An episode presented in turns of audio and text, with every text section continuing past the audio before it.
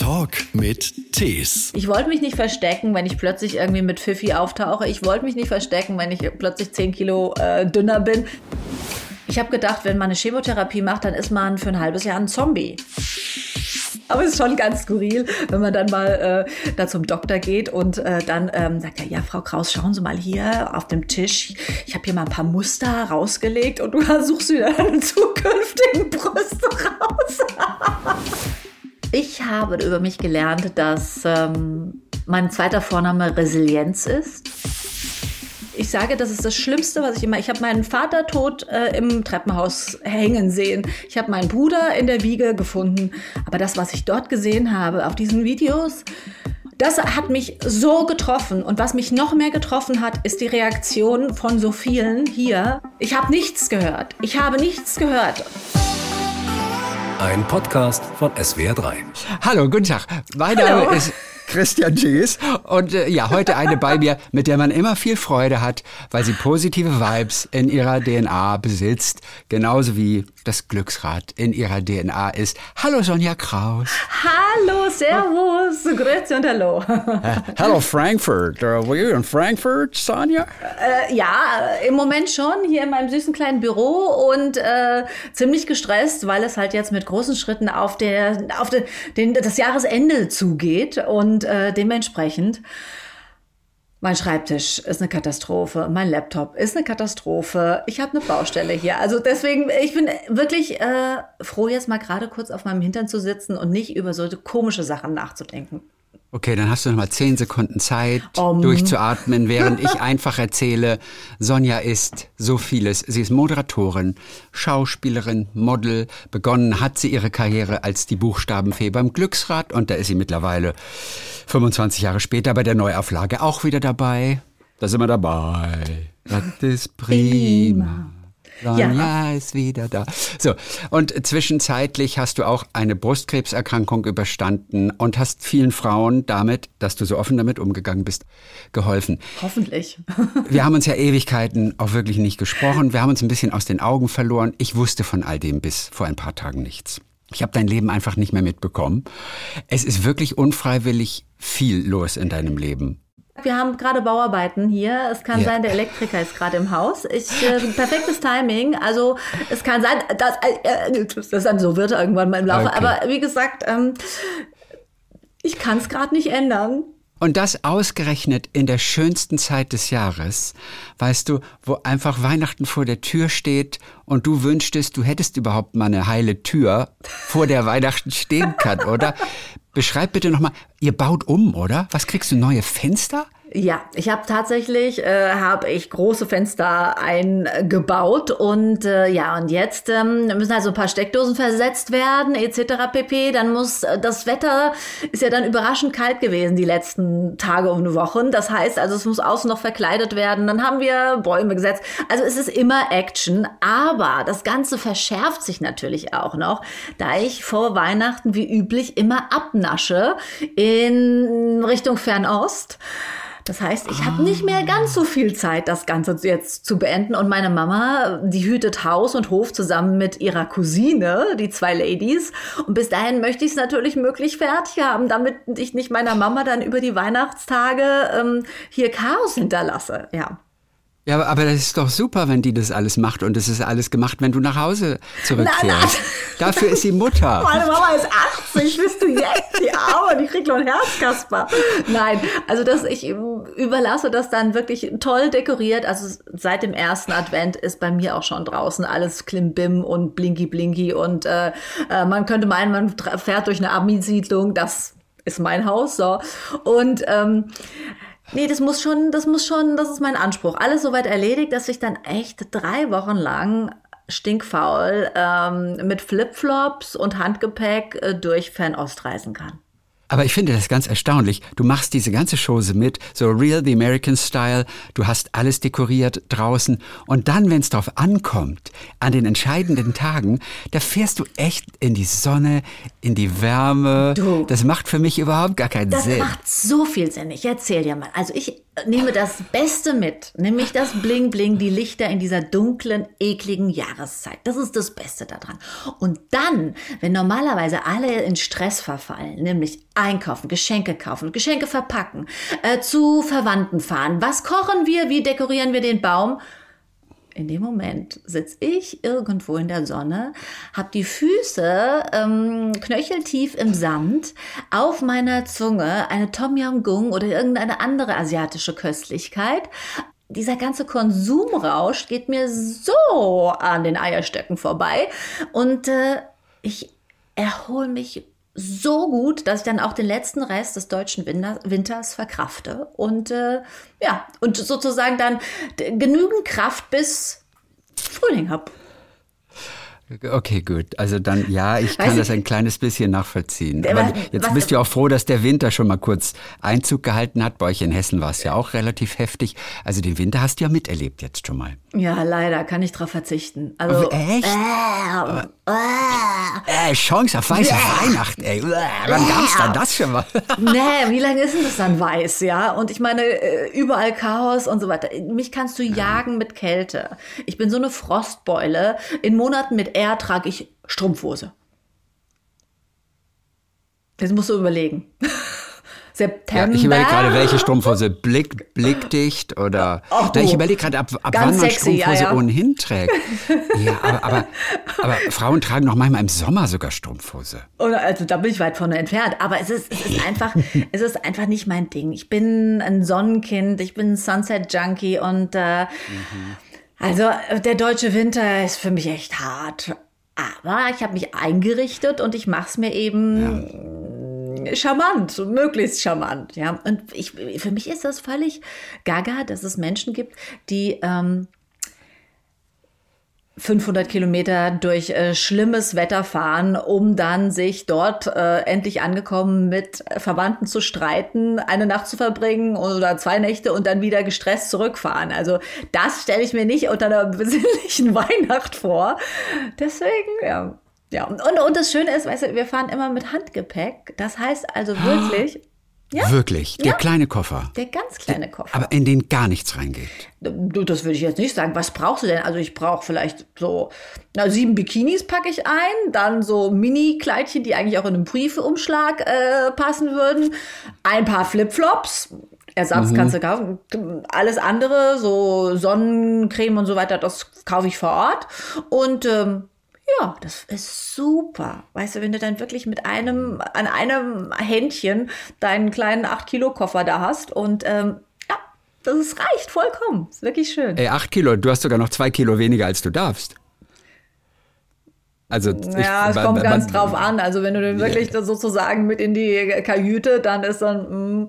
Ja. Du brauchst ja auch noch Freikilo, frei, äh, zwei Kilo Freiraum für den Rückflug und die beiden Goldbarren, weißt du, die du dann billig, billig einkaufst vor Ort.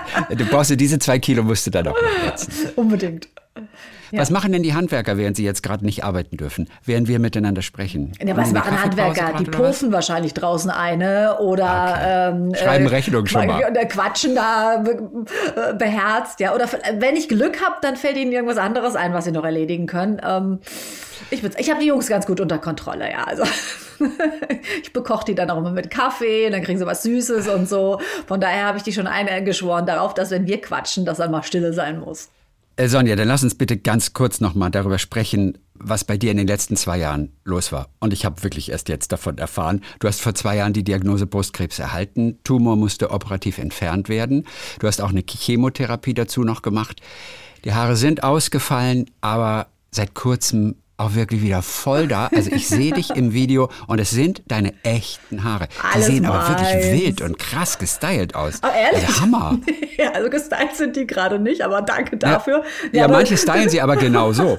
ja, also sie sind äh, gut nachgewachsen, aber ich war immer schon verwöhnt, was so die äh, Löwenmähne anbelangt. Ja, das war eine harte Zeit. Ähm, es war kein Zuckerschleck, aber auf der anderen Seite bin ich unfassbar dankbar wie das alles gelaufen ist. Und ähm, weil du eingangs sagtest, dass äh, ich irgendwie vielen Frauen Mut gemacht habe, ja hoffentlich. Mhm.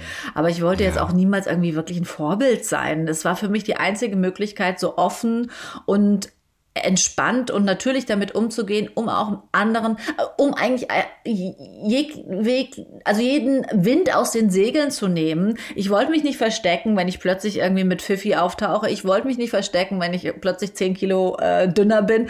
Ich wollte ähm, meinen Fokus auf ganz andere Dinge legen und nicht darauf, wie kann ich jetzt verheimlichen, dass ich ähm, Karl Arsch in der Brust hatte, wohlgemerkt. Ja.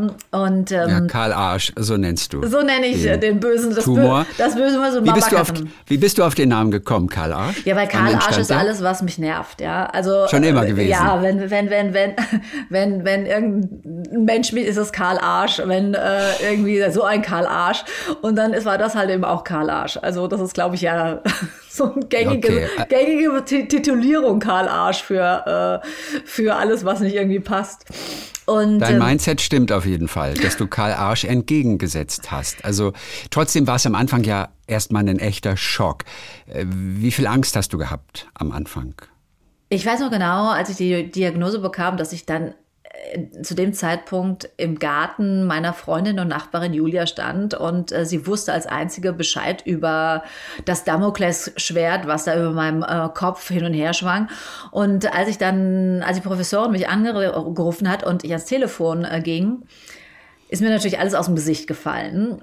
Und dann war sie, ist es irgendwie so, als würde die Welt stehen bleiben. 21, 22, 23, die Sekunden ticken an dir vorbei und du denkst wirklich, es ist einfach vorbei jetzt auch. Das war's. Und dann habe ich meine Freundin Julia angeguckt, sie mich und sie hat natürlich in dem Moment sofort gewusst, wie die Diagnose lautete. Sie las mein Gesicht und in dem Moment brach sie in Tränen aus. Und das war für mich dann irgendwie so der Start, wieder zu sagen, oh Moment, oh, Moment, jetzt muss ich erstmal die Julia beruhigen, ja. Und dann habe ich sie erstmal beruhigt und dann bin ich in blinden Aktionismus verfallen und habe eben wirklich ähm, mir ein Schlachtband zurückgelegt, äh, hingelegt, dass ich knapp eineinhalb Wochen später genau wusste, okay, ich mache das, das, das, das, das ist mein Weg. Es war aber eine frühe Diagnose. Ihr habt es im frühen Stadium ja. entdeckt. Gott sei Dank. Ja. Das heißt, du warst auch immer regelmäßig bei der Vorsorge. Das ist ja das Entscheidende. Ne? Also äh, Krebs ja. und gerade Brustkrebs ist wirklich gut heilbar, wenn es frühzeitig erkannt wird. Und da wirklich mein großer Appell. Ich habe in meinem Bekanntenkreis und meinem engsten Freundeskreis sechs Frauen, die von der Diagnose Brustkrebs betroffen sind. Und diese sechs Frauen, von denen noch fünf leben, haben mich darauf eingeschworen, wirklich wie ein Uhrwerk pünktlich, diszipliniert immer zur Vorsorgeuntersuchung zu gehen. Und diese Frauen haben mir das Leben gerettet. Gott sei Dank waren die immer so offen und die haben mich, glaube ich, auch so stark gemacht, was da kommt, weil ich durfte ihre ich sag, ihre neuen Pornohupen anfassen und bestaunen und wusste, die sind besser als die Originale. Das hat mir alles Mut gegeben, ja, diese, dieses Wissen und diese Solidarität. Und als dann meine Diagnose kam, war es so, okay, welcome to the club. Auch das kriegen wir geregelt, ja. Und das ist auch so ein bisschen das, was ich gerne äh, vermitteln würde an andere Frauen, ja. Ihr seid nicht allein, das ist eine Volkskrankheit, leider. Und ähm, Gott sei Dank, also gerade bei mir, ich meine, meine Originalbrüste hatten ausgedient, die haben zwei Jungs äh, stark gemacht und groß gemacht, die konnten weg. Verstehst du? Deswegen, äh, wenn man sich da mal nicht sehr sentimental äh, von verabschiedet, das ist schon mal ein gutes Mindset auch. Ja, ich habe alles umarmt von meinen Fiffis, wie ich meine, meine Haarfreundin, meine künstlichen ja, Haarfreundin nenne, bis hin zu. Woher kommt dieser Name Fifi eigentlich? Fiffis sind Perücken. Wo kommt Weiß das her? Ich nicht. Ausdruck. Mein Pfiffi. Das sieht er aus, vielleicht ist Pfiffi der Name für einen Hund ja, gewesen früher, dass das so aussieht wie so ein Hund, den man auf dem Kopf trägt. Genau. Woher kommt der Name Pfiffi? So ein du weißt es nicht. ein Bobtailhaar, ja. Naja, und das ist auch wirklich was Tolles. Also ich, ich bin jetzt mit, wo, wo äh, meine Matte wieder so nachgewachsen ist, denke ich, mein Gott, also das ist so eine Arbeit, die dann tatsächlich für einen Job herzurichten.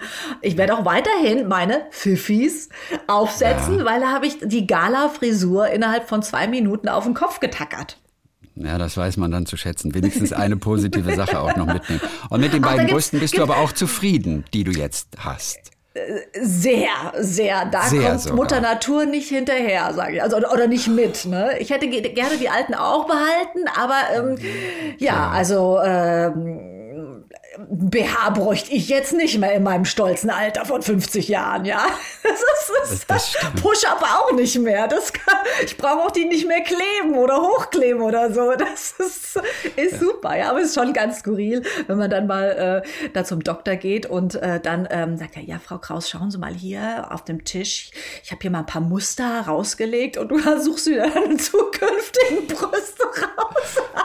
Ach, lustig. Und für welche hast du dich entschieden? Für Wie heißt das Modell? Tropfenform. Hm. Tropfenform. Ja, also okay. nicht ab durchgeschnittene Bällchen, sondern Tropfenform. Also ich kann's, ich kann nur sagen, ja, ja.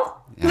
Das Beste eben aus dieser Situation machen. Mittlerweile liebst du auch deine Perücken und wirst sie dann eben bei Gelegenheit, wenn keine Zeit ist, auch eben auch schnell trotzdem mal wieder aufsetzen. Also du, du findest die auch richtig, richtig toll. Aber wie war das ganz am Anfang? Also die Haare anfingen auszufielen. Wie lange hat es gedauert, bis du dich mit einer Perücke angefreundet hattest?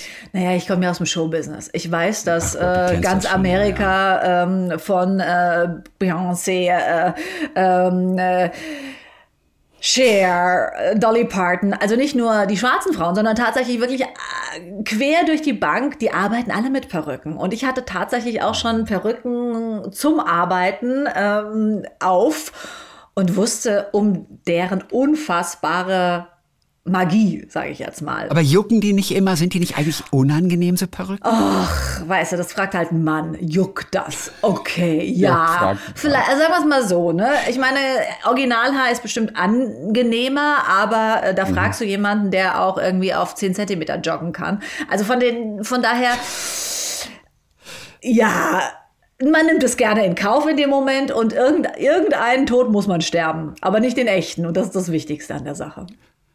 Ist es nicht lustig? Unsere Eltern, also unsere Mütter, haben früher ganz regulär Perücken aufgehabt. Stimmt, meine Mutter. Die, ja, unsere Eltern ja. hatten zwei, drei Perücken im Schrank und abends haben sie mal die kurze schwarze aufgesetzt, genau. die lange blonde. Genau. Witzig, ne? Das war damals Mode, 70er Jahre oder sowas, ne? Ja, meine, meine Mutter erzählt mir immer die Geschichte, dass sie äh, mit meinem, meinem Papa ganz schick essen war und die sich dann gestritten haben und sie hat ihm dann das, den Rotwein ins Gesicht gekippt, worauf er ganz nonchalant mit der Stoffserviette sich dann den Rotwein aus dem Gesicht ähm, äh, tupfte, sie zärtlich anlächelte und ihr beherzt ins Haupthaar griff und ihr die Perücke vom Kopf zog. Ja. es gab doch, es gab doch mal irgendjemanden im, äh, im ZDF Sportstudio. Da äh, war das nicht hat, hat, wer war das? Johnny Weissmüller? Die hatten noch einen Schimpansen dabei. Und der hat doch irgendeinem Gast die Perücke während der laufenden Sendung runtergezogen. Ja, aber es ja. wusste natürlich keiner. Das war so eine Art Toupet. Ich weiß aber nicht mehr, wer das war. Ich habe mir das Bild plötzlich so in Erinnerung. Aber wie lustig, dass der Schimpanse das sofort gesehen hat oder sofort gerochen hat wahrscheinlich. Ich, ja, ich glaube, es war ein Schimpanse. Aber ja, wirklich. Du, deiner Mutter hast du das aber erstmal verheimlicht, die Diagnose. Ja. Da gab es bestimmt eine mächtige Abreibung von der Mutter später für, oder? Mm, nee, nicht wirklich. Die war so geschockt. Nein. Aber ich ja. habe das auch äh, ganz bewusst gemacht, denn äh, es ist einfach so, die hat hohen Blutdruck. Von daher ist das jetzt nicht so optimal, wenn man sie im Vorfeld da verrückt macht. Und ich wollte sie damit einfach nur schützen. Habe auch nicht damit gerechnet, dass ich nach fünf Tagen wirklich wie so ein Halloween-Kostüm zurückkomme äh, und überall diese Blutdrainagenbeutel habe. Ich habe gedacht, ich kann es ein bisschen besser verheimlichen. Aber nichtsdestotrotz war das mein Weg und das ich wollte nicht die besorgten Anrufe haben. Ich wollte einfach ähm, vielleicht auch ein bisschen meine Ruhe haben, indem die anderen auch ein gutes Mindset haben. Ja, oder hatten zu dem Zeitpunkt. Auch meinen Kindern habe ich es ja erstmal nicht gesagt. Was zum einen richtig war, zum anderen falsch, aber ich habe einfach nicht mit Google gerechnet. Und wenn man denen von Knötchen in der Brust erzählt, was machen, Kinder ab zehn, sage ich jetzt mal, oder ab acht wahrscheinlich heute, sie geben irgendwo mal kurz Knötchen in der Brust und tippen auf Bilder, ja, und äh, dann kann man sich ja vorstellen, was da rauskam. Also das war ein nachträglicher äh, Schock, aber ich war dann ja schon wieder zu Hause und ja, Ach ja, mit denen wohnst du ja zusammen und Mutter wohnt auch. Entschuldige, wie geht es deiner Mutter? Die war im Krankenhaus jetzt Die gerade. war im Krankenhaus. Du hast es erzählt auf Instagram. Ja, ja, gesehen. das hat und, mich. Aber geht's ihr besser? Äh, Gott sei Dank. Meine Mama kam aus dem Krankenhaus und war irgendwie um zehn Jahre gealtert. Das ist ganz erschreckend. Äh, und äh, jetzt habe ich sie aber wieder hochgepäppelt. Und ähm, jetzt ist sie so, naja, sagen wir mal so zu 80 Prozent die alte. Puh, ja. Das ist, war dann ein ganz schöner Schock. Und die wird gerade von den Handwerkern versorgt, ne? Jetzt. Oder umgekehrt, genau. Oder umgekehrt. ja, wahrscheinlich. Nein, sie ist definitiv ja. die gute Seele unseres Hauses und äh, ich kann jeden nur dazu animieren, wenn er sich einigermaßen gut mit seinen Eltern äh, versteht, ist das wirklich ein tolles Konzept. Mhm zusammen zu bleiben. Ja, wenn das irgendwie ja. geht. Also es ist so eine Bereicherung für meine Kids, für meinen Hund, selbst für meinen Mann, ja. Ich weiß, sie ist ehemalige Schuldirektorin. Ja. Das heißt, sie kann mit schwierigen Teenagern, und das sind deine ja mittlerweile auch, die Raubtiere da bei euch, die Monster, mhm. wie du sie nennst, äh, die kann mit denen umgehen, oder? Hast Jein, denn meine Mutter ist durchaus, sagen wir mal so, hat da einen gewissen persönlichen Oma ähm, ähm, Public Relations Oma mit der, ja, Oma Milde, ja. Oma und, okay. Äh, ja, und sie schüttelt halt auch den Kopf. Ne? Das ist, und natürlich mit digitalen Medien oder so, sagt sie, das gibt's ja gar nicht. Es ist schon die Pest und äh, sie hat aber, das ist das Tolle an Omas, ne? die müssen nicht erziehen, die müssen nur da sein, die müssen lieb sein, die müssen verwöhnen oder dürfen verwöhnen. Das würde ich jetzt nicht auf sie ab, abwälzen, ja. Abschließend zur Krankheit also es waren ja trotzdem, auch wenn du wirklich so viel Positives mit reingebracht hast, und es war natürlich auch gut, dass die Seele da auch mitgearbeitet hat, aber es war ja zwischendurch wahrscheinlich auch trotzdem extrem schwer.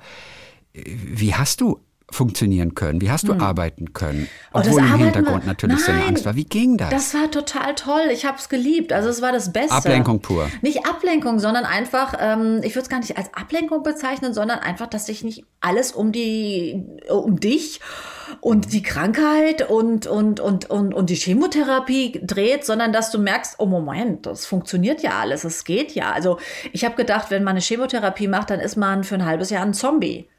Das ist aber heute nicht mehr so, ja. Es gibt wunderbare Medikamente dagegen und trotzdem ist es kein Zuckerschlecken. Ich sage immer, das ist, als hätte man einen richtig schön starken Kater ohne das Saufen und das wirklich 24/7. So, das ist mhm. die Situation, ja. Und ich habe mich damit aber irgendwie arrangiert und es war für mich fantastisch zu sehen, dass ich arbeiten konnte, dass ich sechs Wochen nach der Operation äh, Showtime auf einmal live drehen konnte, wo man tanzt, dass ähm, ich mir tatsächlich doch trotz Chemodemenz meine Texte für das Internat äh, merken konnte. Mhm, ähm, deine Serie, in der du regelmäßig äh, immer noch spielst, auch die ganze Zeit gedreht hast. Ja, und, und, und das, das, das, das ist dadurch, dass ich damit so offen dann auch umgegangen bin, ähm, selbst wenn ich dann mal nicht gekonnt hätte, hätte ich sagen können, ey, jetzt geht's aber gar nicht. Ich habe mich natürlich auch mal übernommen. Ich weiß, ich bin mal auf allen Vieren äh, wirklich ähm, vom Aufzug ins Hotelzimmer gekrochen, weil ich einfach nicht mehr konnte, so erschöpft war. Aber das war einmal und dann habe ich auch gedacht, naja gut, also vielleicht einen Tag nach der Chemotherapie, drei Tage äh, durcharbeiten, ist vielleicht ein bisschen übertrieben, Frau Kraus. Auf der anderen Seite, es hat mir so geholfen und ich arbeite natürlich, mache den Job gerne und ähm, da tut es mir weh, wenn ich dann etwas gerne tue, da, da Nein zu sagen. Aber ich habe auch gelernt, Nein zu sagen bei Dingen, auf die ich überhaupt keine Lust habe. Ja. Was hast du sonst noch gelernt? Einfach auch durch diese Erkrankung über dich? Also Nein sagen ist schon mal richtig gut, das gelernt zu haben. Das ist ganz wichtig, fällt vielen schwer. Ähm, was hast du noch über dich gelernt? Ich habe über mich gelernt, dass ähm, mein zweiter Vorname Resilienz ist. Mhm, sehr gut. Ähm, ich war auch ein bisschen beeindruckt von mir. Ich bin ja nicht, normalerweise nicht so eine, die sich selbst lobt, aber ich war echt beeindruckt von mir, wie ich da durchgesegelt bin. Und äh, meine Schultern sind ein bisschen breiter geworden, meine Haut ein wenig dicker und äh, mein Erfahrungsreichtum immens gewachsen. Mhm. Und irgendwie es hört sich ganz schlimm an, aber es hatte so viel Gutes auch für mein Mindset mhm. und äh, wieder alles wird so ein bisschen, der Kopf wird einem zurechtgerückt, alles kommt wieder so ein bisschen in die richtige Perspektive. Das ist schon gar nicht so schlecht, was da mit mir passiert ist. Ja. Allerdings muss man natürlich auch sagen, ich hatte keine Metastasen, meine Wächterknoten waren nicht betroffen. Ich hatte nun mal das Glück der frühen Erkennung. Das haben nicht alle. Aber Viele werden vielleicht jetzt auch nochmal für sich denken. Deswegen erzähle ich den ganzen wieder, Quatsch.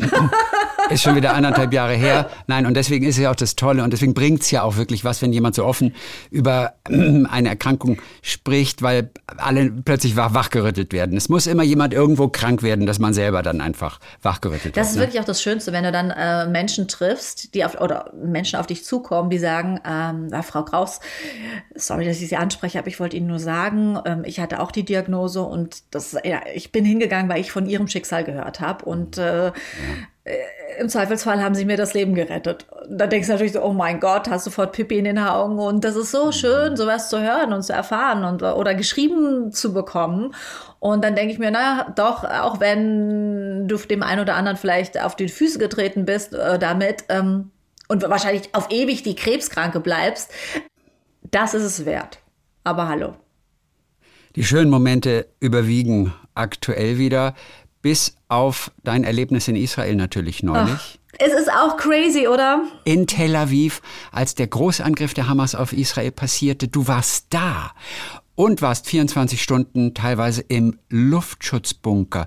Entschuldige bitte, ähm, äh, was, was, ist denn das für eine Geschichte? Mm, Wie ja, ging's dir? Ich, äh, ich sage, ich bin irgendwie, ähm, Freunde von mir sagen, eine Katze mit sieben Leben, ne? Äh, Tsunami, äh, Brustkrebs. Stimmt, den Tsunami gab es ja, ja auch noch. Ja, die gab es auch noch, ja. Aber ähm, Sagen wir es mal so, das war eine neue Dimension. Ich war zwar nicht nonstop 24 Stunden im Luftschutzbunker, aber immer wieder und hatte, ich bin ja relativ häufig in Tel Aviv, weil das einfach eine so unfassbare, metropodelnde Metropole ist. Ich dort Freunde habe und wirklich die Stadt liebe. Ob ihrer Freiheit, ob ihrer Spirits, ob ihrer äh, Regenbogen-Community, ja.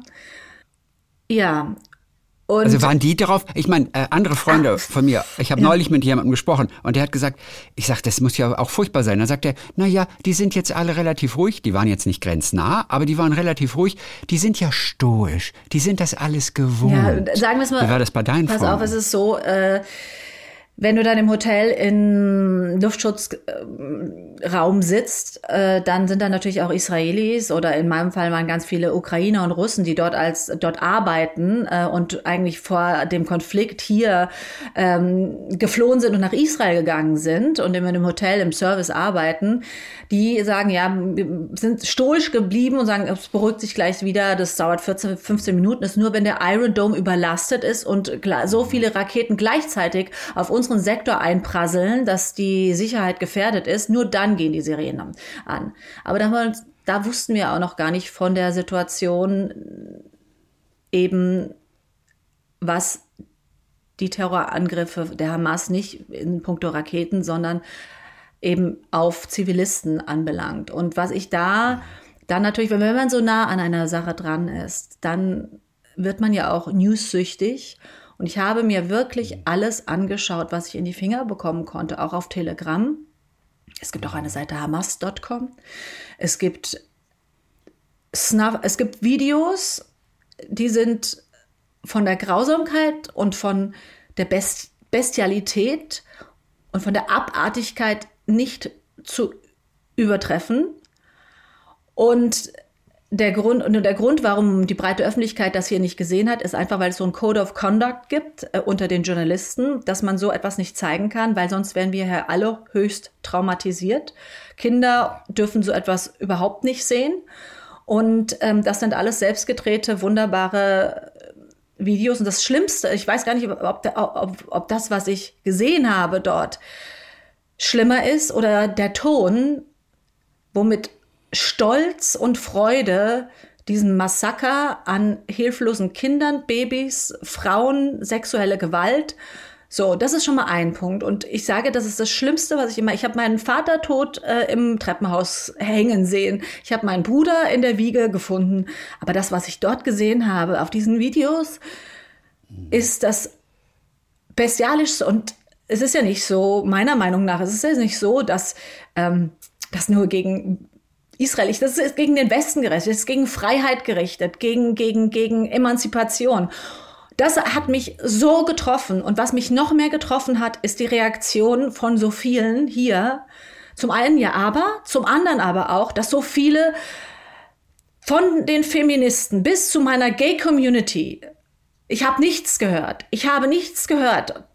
Ich, ich bin, ich weiß nicht, was los ist. Ich war und dann irgendwie zu schreien Genozid. Äh, ich meine, es gibt so ein schönes, es gibt so ein schöne, ähm, ein schönes Do Dokument, wo die Fakten aufgelegt, wie viel Juden zum Beispiel vor 50 Jahren in ähm, Ägypten, Jordanien, in Syrien in leben und wie viel heute dort leben. Und dann gibt es, es ist, es ist unfassbar. Ich, ich, ich, ich, ich schäme mich so sehr. Ich schäme mich so sehr, wenn in Essen ein Mob nach Geschlechtern getrennt durch die Straßen ziehen kann und nach Kalifatstaat ruft. Ich schäme mich so sehr, wenn eine Kita in einem, in den neuen Bundesländern von Anne Frank auf etwas, mh, hm, was da doch ein bisschen besser äh, in die Zeit passt. Und ich schäme mich so sehr. Ich schäme mich so sehr, wenn in, in wo, wo ich so mit offenen Armen wenn ich sage, ich komme aus Deutschland, das war, es ist, es ist, ich, du merkst, ich bin echt sprachlos und ich bin nah den Tränen, weil es war, ist ein Trauma und ich kann im Moment echt nur einschlafen, weil ich diese Bilder so auf meiner Seele sitzen habe. Ich kann nur einschlafen, wenn ich mir irgendeine blöde ähm, Teenie-Serie auf Netflix angucke und dabei wegpenne. So ist es. Und ich bin ein hartes Tough Cookie. Und ich möchte einfach ja. den Aufschrei haben, dass es so, dass das nicht sein kann. Und ich hier nicht sein kann und, und, und, und auch nicht, im, dass das einfach unmenschlich ist. Ja. Wäre es besser gewesen, du hättest dir diese Videos nicht so explizit angeschaut? Bereust du das im Nachhinein? Ich bereue es Denn auf der einen Seite, auf der anderen Seite weiß ich eben, was dort passiert ist. Nur so kannst du eigentlich diese Dimension kapieren, was wir alle, die wir vielleicht die Videos nicht gesehen haben. Ich habe auch, ich habe auch ganz viele Diskussionen, ich habe auch, ich habe, ich habe ganz viele Diskussionen gestoppt damit, dass oder das meine Fanny im Hintergrund, ja. Ich habe ganz viele Diskussionen damit gestoppt, dass ich einfach äh, mein Handy gezückt habe und ähm, die Aufnahmen gezeigt habe. Ich gesagt, wir brauchen darüber jetzt, glaube ich, nicht weiter zu diskutieren, weil man muss sich ja, also es, es mir, mir wird heiß kalt, wie ich verstehe es nicht. Ich verstehe es nicht, wie wie auch große Teile der hiesigen Bevölkerung so ruhig bleiben können und so still sein können und sagen, okay, am ich, ja. Es ist Wahnsinn. Es ist wirklich, es ist wirklich Wahnsinn. Es hat mich zutiefst verletzt und vor allen Dingen auch äh, teilweise aus äh, der LGBTQ-Community, für die ich ja immer äh, an vorderster Front irgendwie mitgemischt habe, wo ich denke, okay, mhm. ähm, ganz ehrlich, äh, ich wüsste nicht, wem es da, wer in Gaza äh, dort überleben würde. Aber gut, dass ihr, also nein, ich, ich verstehe nicht, wie man nur, nur annähernd da und ich verstehe auch gar nicht, äh, das, ich verstehe das nicht. Wie geht es denn aber deinen Freunden? Sind die jetzt auch einberufen worden? Müssen die selber an die Waffen? Müssen die mit in der Armee jetzt kämpfen? Die sind ähm, ähm, teilweise keine israelischen Staatsbürger. Okay, okay. Mhm. Müssen nicht kämpfen, aber sind natürlich dort und helfen auch und versuchen dort äh, zivil, weil das ist ein Trauma. Man darf ja nicht vergessen, das jüdische Volk, die Wissenschaft hat ja ergeben, dass tatsächlich so unglaubliche Traumata wie der Holocaust sich in die DNA, in unser Erbgut eingräbt. Und das ist ein Volk, das ist fast ausgelöscht worden im Holocaust. Und jetzt passiert wieder so etwas und dann hat aber, haben sie so wenig Mitgefühl und Zuspruch, dann passieren Dinge an der Columbia Universität, wo äh, äh, auch in intellektuellen Kreisen, also äh, der, ich finde, der ganze, der ganze intellektuelle Flügel, die ganze Kultur hat versagt. Und ich schäme mich so für so viele Deutsche, die, die, die ja, die entweder nicht in der Materie drin sind oder sagen, ja, sich nicht mit der Historie beschäftigt haben, dass tatsächlich es mal ein Land gab, das hieß Judäa. Und das war genau da, wo jetzt Israel ist, dass äh, 70 nach Christus ähm, der Tempel zerstört wurde, worauf die Al-Aqsa-Moschee und äh, der Felsendom nämlich ähm, äh, gebaut wurden, dass die Osmanen also einfach so, die so wenig Ahnung von Geschichte haben und sich dann aber anmaßen, da ein Urteil zu bilden und das damit entschuldigen, was Terror bedeutet. Das, das, das, einfach Terror ist Terror. Krieg ist immer ekelhaft. Aber Terror ist eben, wenn man Babys verbrennt und erschießt. Wenn man Frauen die Brüste abschneidet und ihnen Handgranaten in die Vagina steckt. Das ist es eben. Das ist Terror und das darf nicht passieren. Du bist auf jeden Fall dann wieder aber nach Hause gekommen. Also es war nicht problematisch. Ich bin nach, ich bin nach Hause gekommen. Die Lufthansa hat ja, äh, wir wollten sonntags mit nachmittags fliegen. Ähm, Samstagmorgen waren die Terrorattacken. Am Nachmittag hat die Lufthansa schon die den Flugverkehr eingestellt. Wir sind aber dann doch nach Hause gekommen, weil eine französische Familie, vierköpfige Familie, ähm, in Israel geblieben ist. Die wollten eigentlich mit der El Al über Frankfurt nach Paris zurückreisen, aber ihre 19-jährige Tochter ist beim Nova Festival verschleppt worden oder vielleicht auch getötet, ich weiß nicht mehr. Und über ein Reisebüro haben wir dann diese Plätze bekommen. Das sind wirklich ganz schlimme Stunden von denen du gedanklich natürlich auch wirklich wahnsinnig schwer wegkommst, aber du schaffst es so gut es geht. Es ist wirklich das Schlimmste, obwohl ich ja, es ist das Schlimmste, was mir widerfahren, weil es mir, weil, weil wenn Menschen anderen Menschen so etwas zufügen, darüber komme ich halt nicht weg. Hm? Also das, ja. das ist, das ist, und, und ich mache mir einfach auch Sorgen um die Zukunft und ich verstehe nicht, wo wir jetzt doch so viele Freiheiten haben und so, wo wir gendern, damit wir politisch korrekt reden, ja. Und dann gibt es doch äh, eine nicht unerhebliche Anzahl von Menschen, die anscheinend dies gerne für radikale Ansichten und Fanatismus oder auch Religion. Ja, also ich meine, dann äh, Opfern. Ich. Mhm. Ja. Eine Freundin sagte zu mir, wenn sie die Nachrichten verfolgt, könnte sie manchmal den ganzen Tag nur schreien. Weinen und schreien. Und so geht es mir ganz tief im Innern manchmal auch. Und eigentlich eine sehr, sehr lange Zeit. Es hat jetzt bestimmt sechs Wochen gedauert, dass ich nicht hektische Flecken im Gesicht bekommen habe, wenn ich daran denke, was viele Geschlechtsgenossen dort erlebt haben. Und ganz ehrlich, ich hätte, ich bin eine ganz große Verfechterin von ähm, elektronischer Musik und äh, ein befreundeter DJ hatte mir noch am Donnerstag gesagt, ähm, dass eben in der Negev-Wüste eine wunderbare Rave for Peace stattfindet. Und ähm, wäre es nicht unser letztes Urlaubswochenende gewesen und ähm, es hätte gut sein können, dass ich auch da gewesen wäre. Es war nicht so abwegig. Aber ihm geht's gut? Also er ist. Der, der war nur Donnerstag, das ist ein, das ist ja, Sam Shore, der war am Donnerstag in Tel, Tel Aviv, ist eigentlich ein Berliner mit marokkanischen Wurzeln und aber sein, sein Promoter wurde erschossen bei diesem Rave, ja. Herr Jemine, mhm. wenn du jetzt arbeiten musst, auch gute Laune, geht es problemlos? Also ich weiß nicht, wann dreht ihr das nächste Glücksrad? Das ist oh, ja wieder da, aber eben nur, nur so in, in lockerer Folge, ja, allen, haben, so als besonderes Event immer. Wir haben gerade tatsächlich die zweite Staffel ähm, abgedreht und äh, mit Guido Kanz. Das war ist auch ein äh, sensationelles Format und das ist schön, das hat mir auch wieder gut getan. Das war so ein bisschen heile Welt. Ne? Das ist ja auch so ein Format. Das ist bunt, das ist schön, das tut niemandem weh. Es ist nett und man kann nur gewinnen und miteinander lachen und äh, lustig irgendwelche Kreuzworträtsel äh, lösen.